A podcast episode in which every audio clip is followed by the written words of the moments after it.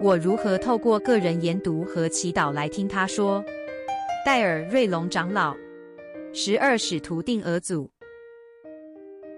透过生活中的困难挑战，我学到有关自己的重要一课。有时候，我的即时反应并不是去做那些让我与上天保持连结的个人崇拜动作。然而，我学到，在这种时候，我不应松懈，而应该更积极地尽最大努力，继续寻求主的指引。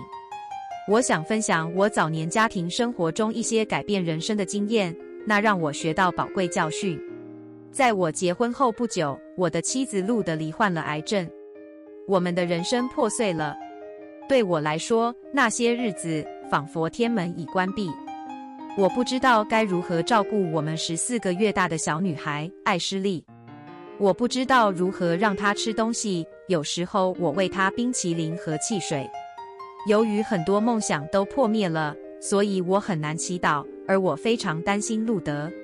路德做完第一次治疗，从医院回家后，他的身体很虚弱，就躺在床上。我们习惯晚上一起祈祷。那天晚上，我是个懦夫，我请他祷告。我永远不会忘记他说的那些话：“天父，我们感谢您赐予圣职的力量，让我们不管发生什么事都能永远在一起。”我觉得仿佛天花板裂开了，圣灵充满了房间。我本来觉得天门紧闭，转而感到天门大开，让我们充满平安、喜乐和安慰，滋养我们的灵性。这个经验和许多其他经验教导我在灵性上滋养自己的重要。在应付考验或忙碌的时候，我需要更积极地尽我所能去做能让自己接受个人启示的事。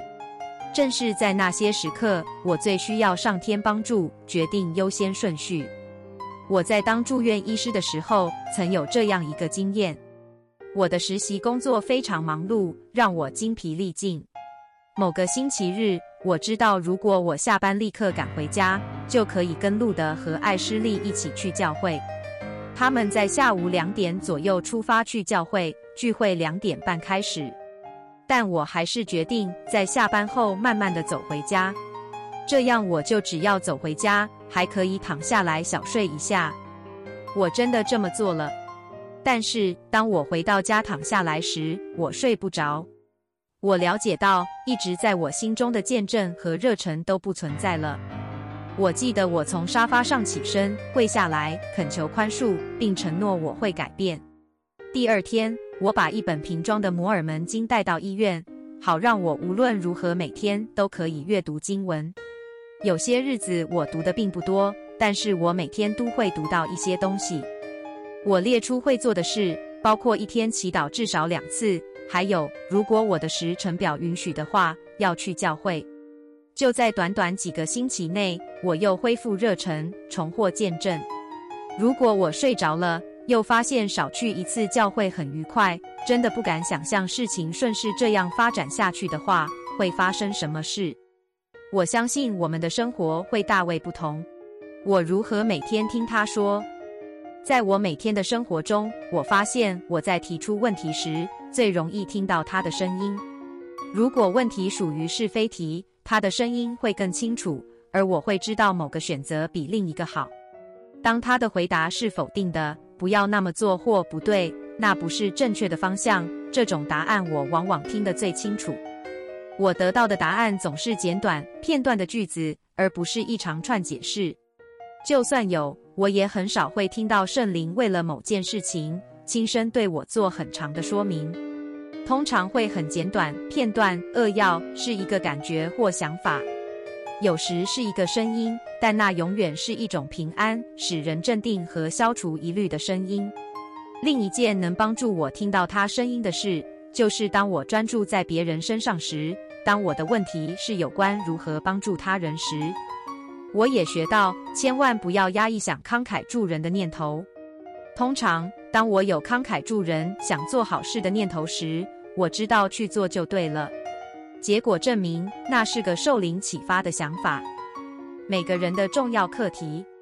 当我第一次听到教会二零二零年主题是听他说时，我立刻想到，我们每个人所要学的最重要的事，就是听到天父和耶稣基督透过圣灵对我们说话。